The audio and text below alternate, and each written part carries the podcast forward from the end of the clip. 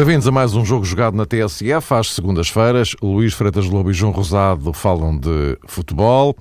Hoje, o prato forte da nossa conversa é o mercado. Estamos mais ou menos a meio deste andamento, destas movimentações que vão encerrar-se a 31 de janeiro.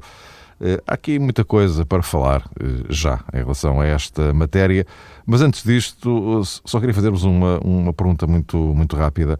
Cristiano Ronaldo foi hoje condecorado pelo Presidente da República e ele, ele Ronaldo, eh, disse que o culminar da carreira, o grande sonho seria ainda ter a possibilidade de conquistar um grande título, um título mundial, por exemplo, ao serviço da seleção portuguesa. Uh, num, num minutinho, se vocês uh, conseguirem. Uh, João Rosado, isto é passível de alguma interpretação especial ou, ou apenas a manifestação de, de um desejo?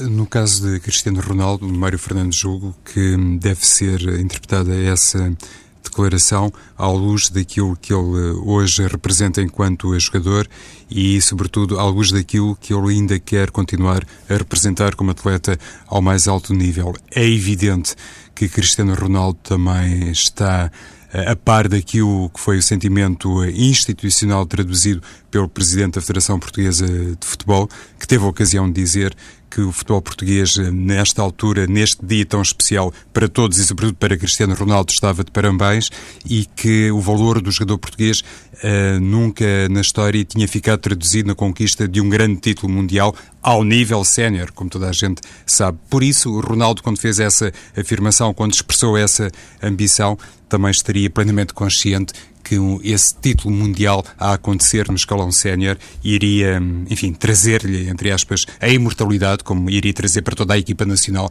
e seria uma coisa histórica. E Ronaldo vive de recordes, e esse seria um recorde, enfim, com, com todas as letras. Luís, alguma leitura especial ou nem por isso? Eu penso que, que, é evidente que hoje em dia olhamos para o Cristiano Ronaldo e entendemos que com ele em campo tudo é possível. É? Qualquer equipa pode ganhar um jogo. Agora, é muito difícil que isso possa acontecer dentro da seleção portuguesa. Uh, agora, aquilo que me parece neste momento é que Cristiano Ronaldo consegue levar o nome de Portugal como mais ninguém conseguiu na, na nossa história moderna, contemporânea, assim entendido. Uh, e penso que hoje aquilo que, que foi condecorado é evidente que é uma, um, uma vitória individual. Há sempre muita gente que é convidada para estas ocasiões e que se associa e que fala, mas eu acho que hoje o único homem que devia ter falado era o Cristiano Ronaldo, porque isto é só dele. Aparece muita gente nestas alturas uh, que tem a seu valor e a sua importância, mas neste momento as luzes devem estar todas para o Cristiano, porque é ele, de facto, com o seu trabalho, com o seu esforço, com a sua dedicação, desde sempre, desde o primeiro dia em que veio, mesmo antes de ter vindo para, para o Sporting, mas sobretudo quando veio para, para o continente, mostrou este caráter, esta vontade que ultrapassou sempre, e dada ano após ano, que sempre quis mais. E, portanto, é, é, fantástico e leva o nome de Portugal a todo lado. E a dimensão do futebol uh, é, é isto. E nós temos que perceber, há muita gente que trata o futebol como um subproduto, não entendo o que é o futebol hoje na civilização moderna e no mundo. Uh, sem Cristiano Ronaldo, eu acho que talvez pelo menos menos 80% das pessoas no mundo não conheceriam Portugal. Uh, nem saberiam verdadeiramente onde é que fica Portugal, o nome até do país. Uh, e eu acho que o Cristiano Ronaldo consegue isso claro, por ser futebolista e pelo nível que tem. E é preciso, de facto, dar esse valor ao futebol que muitas vezes as pessoas não dão. Eh, é evidente que o futebol tem que se vender melhor, no nosso caso, em particular no futebol português. É por isso que eu, quando vejo todas as semanas as declarações dos dirigentes, e o futebol português passava tão bem sem isso, porque de facto nós temos aqui um produto, não há outra, outra empresa, outra atividade em Portugal eh, que tenha esta divulgação mundial como o futebol tem. E o Cristiano consegue isso de uma forma que mais ninguém conseguiu uh, em toda a, a, nossa história, mesmo o nosso saudoso Eusébio. Uh, e, portanto, o Presidente da República hoje condecorou, e muito bem, por aquilo que ele tem feito a nível internacional na divulgação do nome de Portugal. E é bom ver o Presidente finalmente olhar para o futebol, porque já tem tido declarações negativas em relação ao futebol, este presidente, uh, e é preciso perceber verdadeiramente o que é o futebol como, como fenómeno. Uh, e Portugal hoje no mundo é muito é conhecido pelo Cristiano Ronaldo uh, e pelo Mourinho também, é verdade, mas o Cristiano de facto e a sua seleção e aquilo que ele faz no Real Madrid, no Inter, no Manchester United é de facto notável. E portanto, isto é tudo dele e eu acho que ele vai fazer 29 anos agora em fevereiro. Né? Portanto, vai chegar ao Mundial com esta idade. Uh, é a grande oportunidade. A seleção é um debate que já tenho aqui tido com o João muitas vezes. Conversa muito longa. Muito longa. Acho que de facto ele vive muito acima desta seleção, como, viu, como viveu acima do Real Madrid, do, do, do, quer com o Mourinho, quer com o Ancelotti, e portanto, sem ele, eu acho que dificilmente estaríamos no Mundial. Estamos lá com ele e por ele, e acho que tudo é possível com ele, mas vamos ver. Maradona conseguiu levar a Argentina ao título mundial em 86. Se calhar o Ronaldo pode fazer o mesmo. Diz lá 10 jogadores da Argentina, tirando o, o Maradona em 86. Se calhar não te lembras dos outros, tirando o Valdano agora, Valdano, né? Valdano. mas os outros têm dificuldades. É, um bocadinho. Não, não, não há é muitas seleções que foram campeãs do mundo em que isto aconteça. Em que isso aconteça, é verdade. Uh, mas uh, também é verdade que o, o, o, futebol, em particular por causa do, do, Ronaldo, é das raríssimas coisas, não a única, que uh, faz com que o mundo fale de Portugal Exatamente. por boas razões. Isso. Não é? João, vamos então aqui ao, ao assunto dominante da, da nossa conversa de hoje. Uh, o andamento do, do mercado. Nós conversávamos uh, antes, antes do programa, uh, entre nós, à volta um pouco desta, desta tese. isto este ano fica um bocado a ideia que, mais do que olharmos para as equipas portuguesas no sentido de se reforçarem, é tentarem não enfraquecer. O, o Matites foi embora, uma baixa muitíssimo importante no, no, no Benfica. Uh, Fala-se que também Rodrigo, também Garay podem ser potenciais eh, alvos de clubes europeus. Uh, o, o, o, Porto, no que respeita a uh, contratações, enfim, contratações entre aspas, foi buscar Quaresma, ou seja, não foi propriamente contratar Quaresma outro clube, porque ele não estava, não estava a jogar, mas digamos que é o único reforço visível, não é? Eh, e, portanto, vem para o Porto nestas circunstâncias, neste, neste quadro.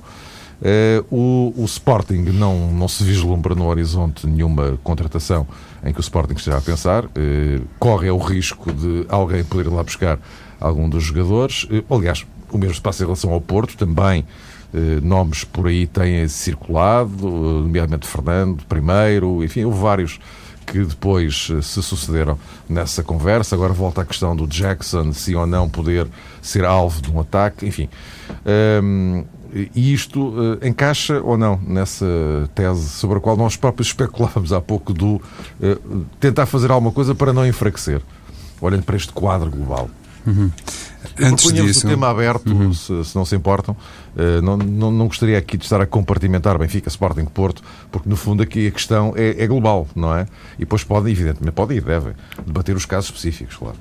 Claro, Mário. Antes disso, e, e se me desses licença, eu iria voltar um pouco atrás e juro que não estive aqui a fazer nenhum esforço de memória, mas uh, não resisto a contar aquela piada que é muitas vezes uh, dita e relembrada a propósito da proeza de Maradona no Mundial 86 e que tem a ver com aquele gol magistral, um dos gols de sempre do futebol mundial que apontou à Inglaterra. E, e, a prova que não estive a fazer nenhum grande esforço Porque de memória. distraído não é o da mão, é o outro. É o outro.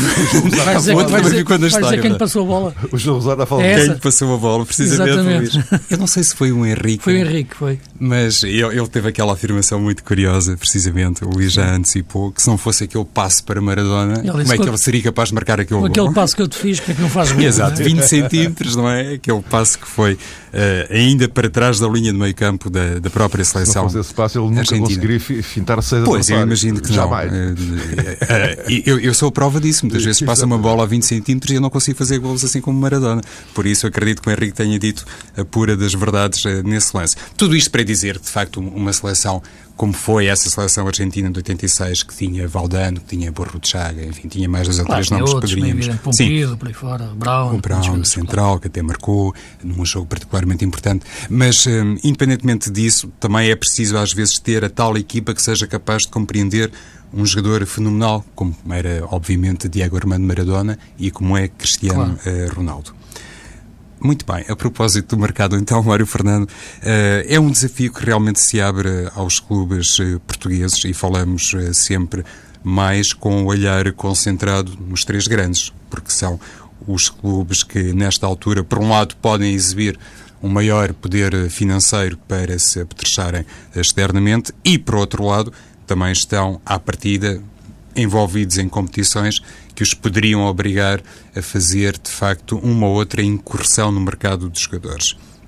Benfica e Futebol Clube do Porto estão fora da Liga dos Campeões, o Sporting nem conseguiu qualificação para as provas europeias. E eu acho que isso pesou um bocadinho na decisão do, dos clubes portugueses e na decisão uh, dos responsáveis eh, por Benfica e Futebol Clube Porto, nomeadamente, até ao momento, porque de facto não se tem revelado, houve esse passo que conduziu a ao regresso, melhor dizendo, de Ricardo Quaresma, eu iria dizer à contratação de Ricardo Quaresma, mas ele estava, de facto, num contexto diferente e o Porto aproveitou, mas até ao momento nem Benfica nem Futebol do Porto eh, se têm revelado muito eh, operantes em termos de mercado. Na minha perspectiva, isso tem a ver com a concentração de esforços que ambos fazem para o campeonato português e para o entendimento de que as armas de que dispõem neste momento podem ser suficientes para cumprir o grande objetivo uh, da temporada.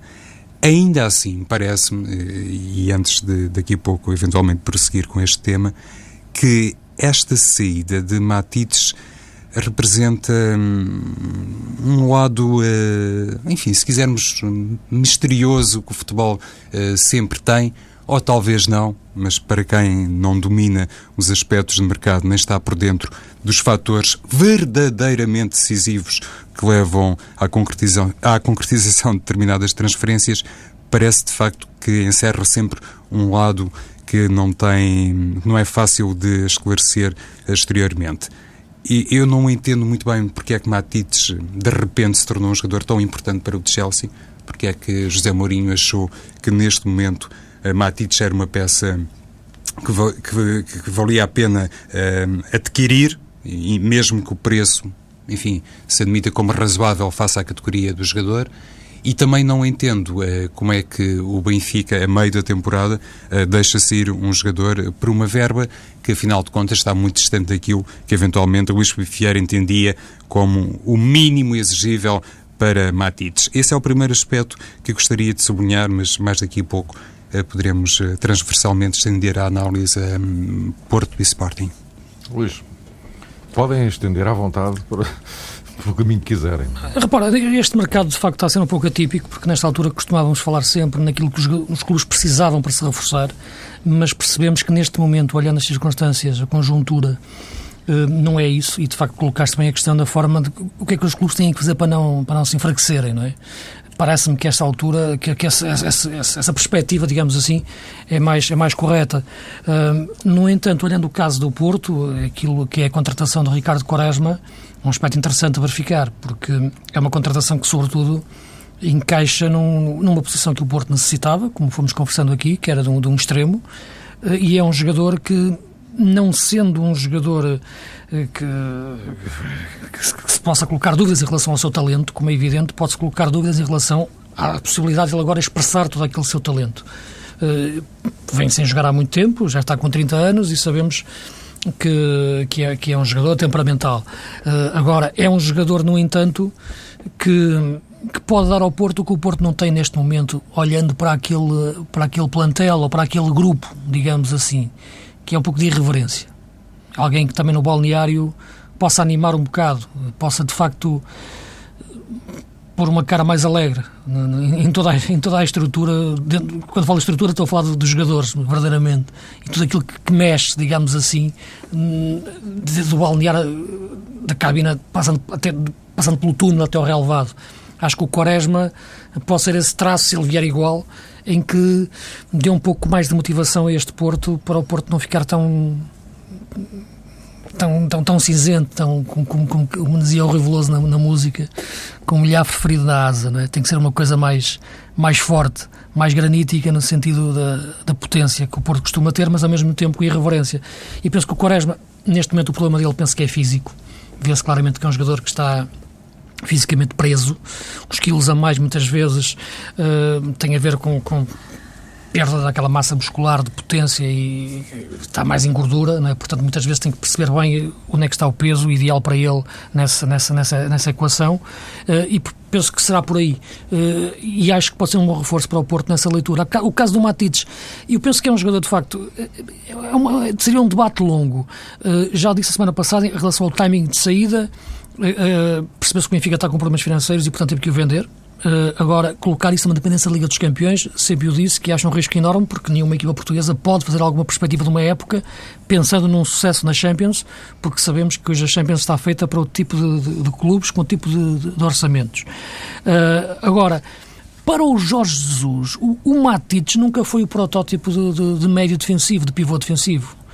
É, o, o, protótipo dele é mais o Ravi Garcia. O Matites esteve aqui um ano e praticamente não teve oportunidades para jogar. E quando o Ravi saiu, colocou-se logo uma questão de como é que ia encontrar a alternativa, um substituto. O Matites não ficou o jogador que é hoje, uh, de um momento para o outro, nem pelo trabalho que foi feito com, com, com o Jorge Jesus. Claro, aprendeu um pouco em termos de posicionamentos defensivos, é natural que sim, mas já era este jogador. Este, isto, isto que ele é hoje e que ele mostrou, já era. Só que o Jorge Jesus não quer isto para aquela posição. Uh, quer essencialmente um jogador mais posicional que, que assegure mais aquela posição. Foi por isso que ele apostou num jogador como o Ravi Garcia, que tem as características do Ravi Garcia, e sempre apostou nele. Por isso eu acho que para o Jorge Jesus o problema não é assim tanto, sinceramente, porque o Feiza tem características mais próximas do Ravi do que do, do Matites. Pelo que ele vai colocar o Feiza naturalmente naquele lugar. Vamos ver se a equipa continua a conseguir sair a jogar daquela posição com a mesma qualidade.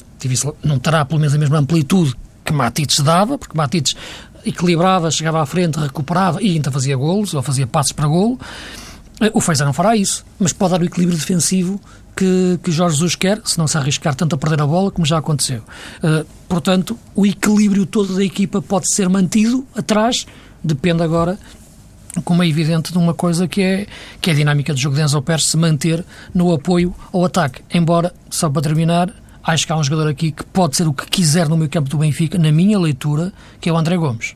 Eu acho que não digo, eu não acho que o André Gomes seja um 6, como já disse aqui, mas o próprio Jorge Jesus já disse, numa altura em que o Matis estava lesionado, que ele tinha outras opções para 6. Falou no André Almeida, Uh, e falou no André Gomes também naquela altura. Lembra-se eu ter dito: mas o André Gomes não é um 6, o André Gomes é um 8, quase que gosta de puxar-se quase para 10. Uh, e, portanto, eu acho que, que, que era bom recordar, o Jorge Jesus também recordaste isso que disse naquela altura, eh, essa frase, porque eu acho que o André Gomes, se quiser for bem trabalhado, e o Jorge Jesus sabe trabalhar bem os jogadores, pode ser até um 6 no Benfica. Ainda a propósito desta questão do Matites, um, ehm, convém aqui, pelo menos na minha opinião, recuperar aquelas declarações de Jorge Jesus que eu francamente não julgava possíveis de serem preferidas por parte de um treinador que consegue dizer que os jogadores da formação teriam que nascer dez vezes para se encontrar um, um novo Matites. Mesmo, atenção, que Jorge Jesus pensasse isso e tem direito a pensar publicamente, não poderia exteriorizá-lo da forma como o exteriorizou. Isso parece-me perfeitamente inconcebível, até porque, do ponto de vista institucional, o Benfica não pode suportar uma afirmação desta natureza, sob pena, por um lado, de comprometer o trabalho e os méritos de quem está na formação.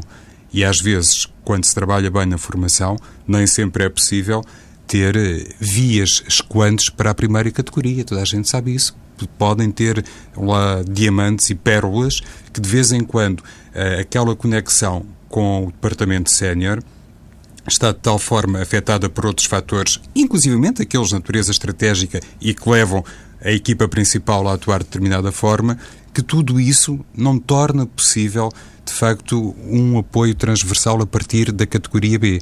E nesse aspecto, penso que Jorge Jesus cometeu um, um grande erro uh, mediático e que, inclusivamente, não respeitou outra coisa, que é a sua capacidade para fazer o aproveitamento de determinados jogadores capazes de comatar algumas saídas independentemente. Foi isso que ele depois emendou a mão. Mas, um bocadinho, mas, um bocadinho tarde, não é mais? Coisa que eu estou a dizer, já, já, tinha dito. Não é? Já tinha dito, até porque Jorge Jesus, independentemente do trabalho que tenha feito eh, ou não eh, com grande influência junto de Matites e, e de outros, eh, eu agora não consigo aqui situar um índice de influência do treinador do Benfica nessa matéria, mas imagino, muito francamente, que tenha sido altíssimo mesmo à margem dessa avaliação que fazemos de fora, é evidente que Jorge Jesus já conseguiu demonstrar que em caso de aflição, em caso de necessidade, ele consegue realmente arranjar soluções. Quando ele disse aquilo de Matites e, passado alguns dias, voltou a dizer que era o melhor médio defensivo do mundo ou algo que se pareça com isto, eu penso que ele próprio está a fechar portas à sua volta, está a meter-se num beco uh, para o qual uh, não tem grande saída. E ele no passado já demonstrou que é homem e que é treinador para ter essas saídas. Não, não consigo perceber porque é que teve essa afirmação. Não, em primeiro lugar, eu penso que é evidente que não lhe correu bem aquelas declarações, mas eu, na minha leitura, não penso que ele tivesse aquela intenção. Aquilo eh, é, é de quem acabou de ganhar ao Porto e, portanto, está, já está com um ego muito no ar e sai aquelas coisas todas sem, sem pensar muito. Eu acho que quando ele diz que eles têm que, ver, que, têm que nascer mais 10 vezes, eu acho que ele não quer afetar diretamente. Isto é a minha leitura. Agora, é evidente que não há neste momento na formação um jogador com o nível do Matides, isso, mas isso é evidente. Agora, ele não pode dizer aquilo daquela forma, por aquelas palavras, portanto, isso não lhe correu bem, mas acho que não teve. E os miúdos reagiram, pronto, mas, mas uh, acho que não, a intenção dele não foi essa, sinceramente. Uh, a outra, que da, da questão do, do Matides ser, ser um dos melhores médios do mundo a minha opinião é, é, é, é, clara em relação a isso. Eu acho que foi mais o Matites a fazer o Jesus naquela posição, na a cabeça do Jesus para aquela posição e a fazer o Benfica de Jesus, do que o Jesus a fazer o Matites. Eu acho que foi o Matites que mudou para a concepção que o Jesus tinha para aquela posição que era do Ravi. A partir do momento em que ele meteu lá o Matites, porque não tinha outra alternativa naquela altura, a equipa passou a jogar de outra maneira e muito melhor a partir daquela posição. Passou a correr bem, não é? portanto... Passou a correr bem, portanto é a leitura que eu faço em relação à questão Matites. E, e, a propósito do eventual sucessor para Matites, pode ser Feiza, pode ser Ruben Amorim, pode ser outro jogador eh, qualquer, com as devidas aspas, há um aspecto também importante... Mas tem todo o ar de ser Feiza, não é? Parece que sim, Mário. Mas há um aspecto que vai também ajudar, eh, penso eu, que Jorge Jesus a tomar uma, uma decisão, eh, que é o regresso anunciado mais dia menos dia de Sálvio. Porque com o regresso de Sálvio à titularidade... Sim, mas antes de março não parece. Não é? E, portanto... Pois, isso já não sei se é antes ou se é depois, mas eh, se Salvio regressar antes à equipa, automaticamente fecha-se ali um lugar, porque Markovic, Gaetan são jogadores que podem jogar no corredor central.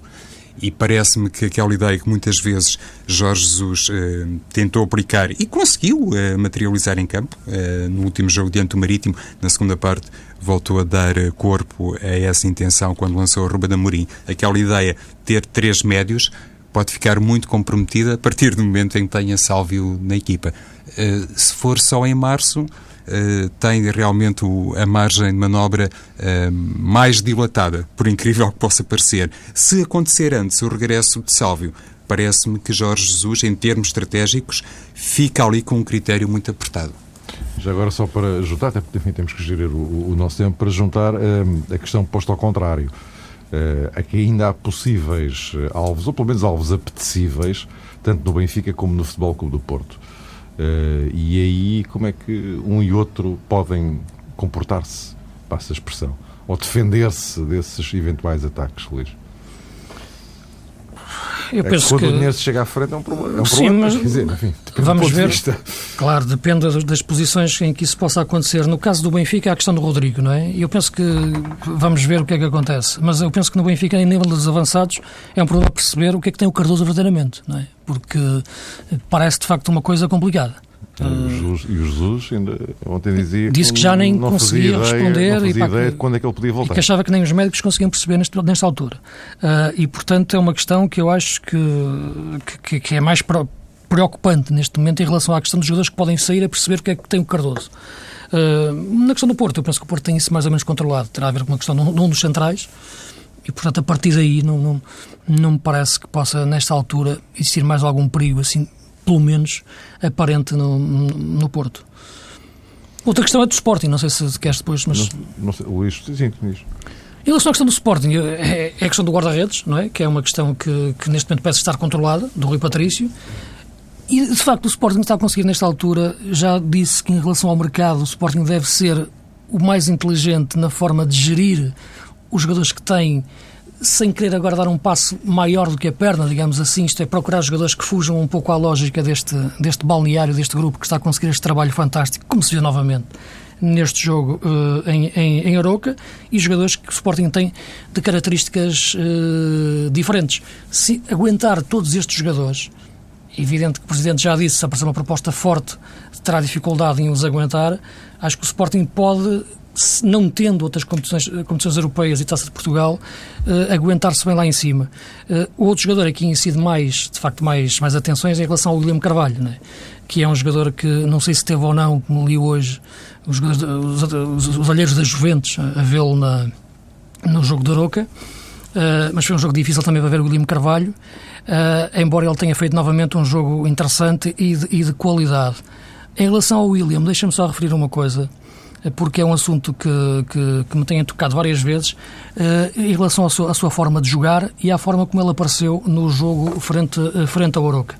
Como eu já referi muitas vezes, repito, como eu já referi muitas vezes, eu acho o William de facto um, um grande jogador, com um enorme potencial, mas é um jogador que neste momento, nesta fase da carreira, lateraliza mais o jogo, faz mais passes para o lado do que os chamados passes verticais para fazer a equipa avançar a nível de passe.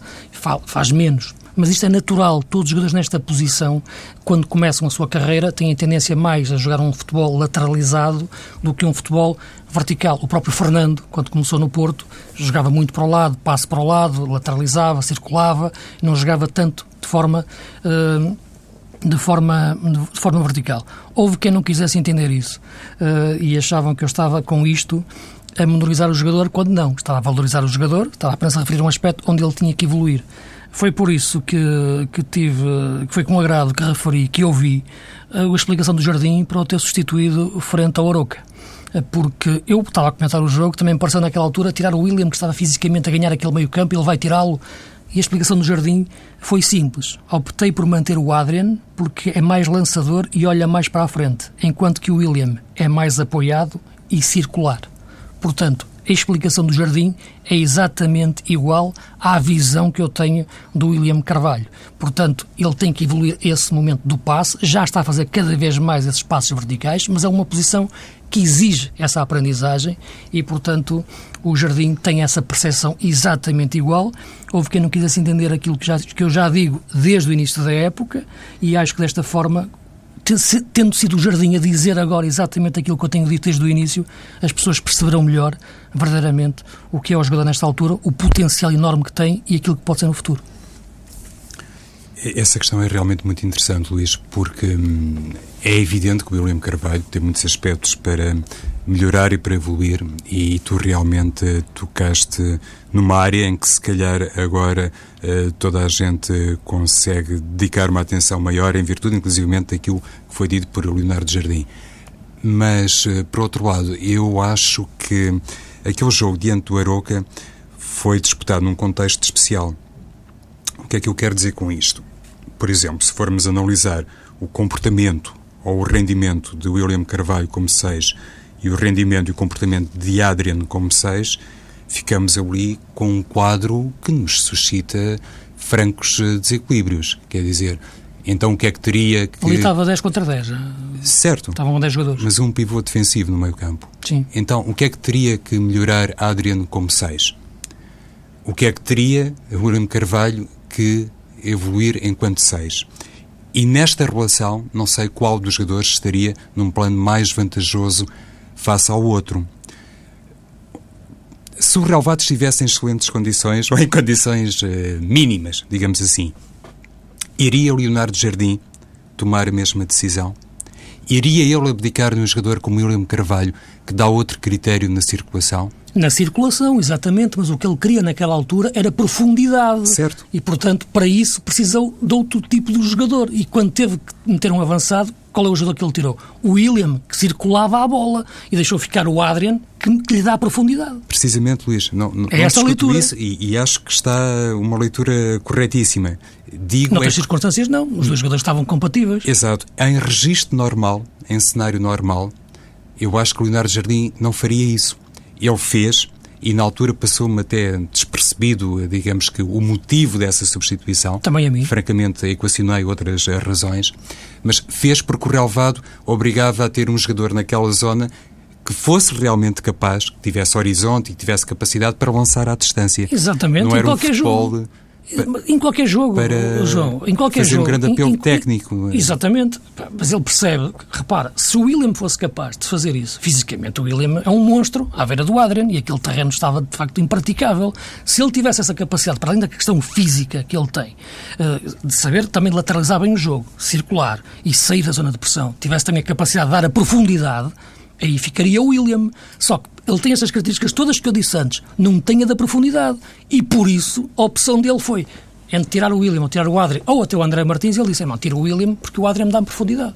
De acordo, o que digo é que eh, Se a tivesse o Adriano, na terreno minha, seco. Na minha opinião, a Adriano a mesma não é coisa. um melhor 6 que o William Ah, Carvalho. não, não, claro que Eh, não. Era Isso aqui é- que eu é- queria chegar. Mas isso, isso é evidente, ó João. O que eu, estou, a- o que eu quero chamar aqui a atenção é as características do jogador E comecei aquele aspecto em que eu refiro que, o- que o William tem que melhorar. É isso que eu disse sempre desde o, desde o início do campeonato, esteja a chover ou a dar sol. E- E, o que o Jardim disse foi que o, de facto, o William é mais apoiado e circular, o Adrian é mais lançador e olha mais para a frente. Isto esteja a chover ou a dar sol. Até porque se não estivesse relevado naquelas condições, seria até, parece-me, pouco aceitável que um treinador do Sporting... Não se colocava a questão Sporting, do passe tão longo.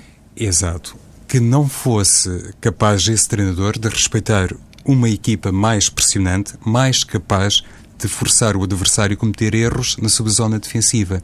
E para isso, se calhar, o William Carvalho No seria um tipo elemento futebol.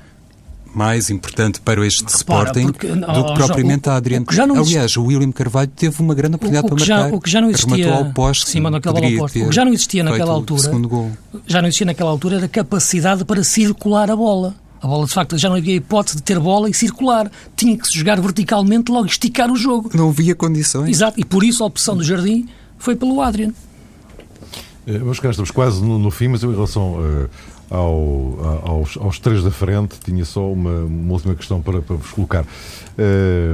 O- Parece-me que, a menos que haja alguma hecatombe, que não é crível, o- os três lugares da, da Champions estão atribuídos. No fim do campeonato é que veremos qual é a ordem, isso é outra história.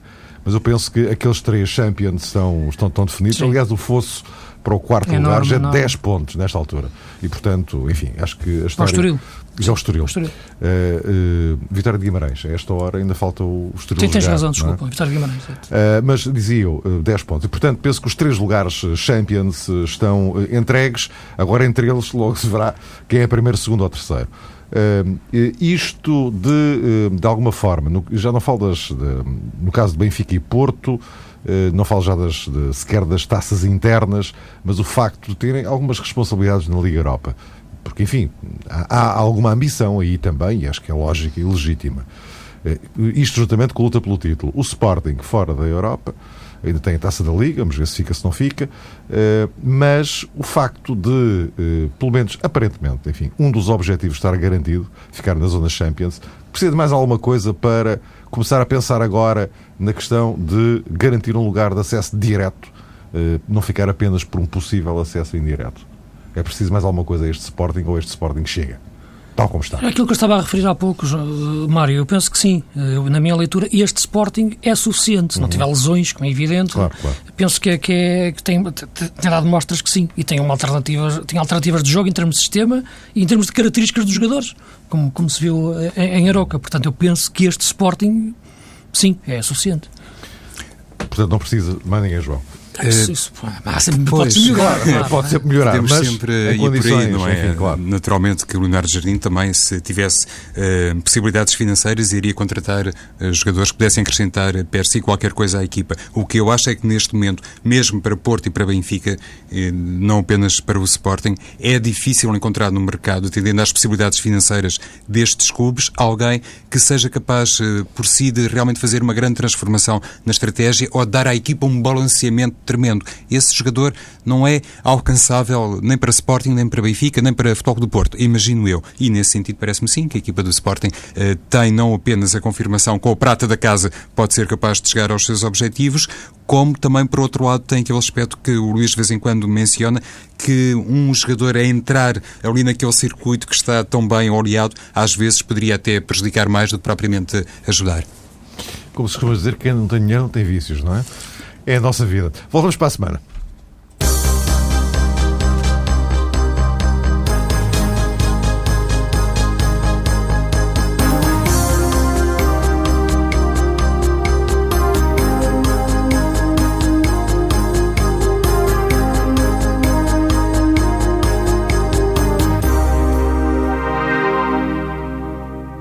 Que sinais marcaram o andamento do dia? Porque é que Barroselas está no mapa? É o metal, senhores. É o metal. Que decidiram os ministros que não mandam? O país é que tem constitucional? Sim, o governo, toda a gente tem Se vem aí um aumento de impostos? Com certeza, acho que vem. É a única coisa que é constitucional. É, sim, certo. Aumentar mas, impostos é inequivocamente constitucional. Mas também é a única coisa que o governo sabe fazer. Hum? Que novas experiências saíram do tubo de ensaio? Desta vez foram 13-0. Até o busto da República votou contra. Foi um gangbang do Tribunal Constitucional no governo. Os programas da TSF estão disponíveis em podcast logo após a transmissão. Hum? Para escutar o que quer, quando e quantas vezes quiser. Está aqui uma boa notícia. Subscrição gratuita em tsf.pt/podcast. Tudo o que se passa, passa na TSF.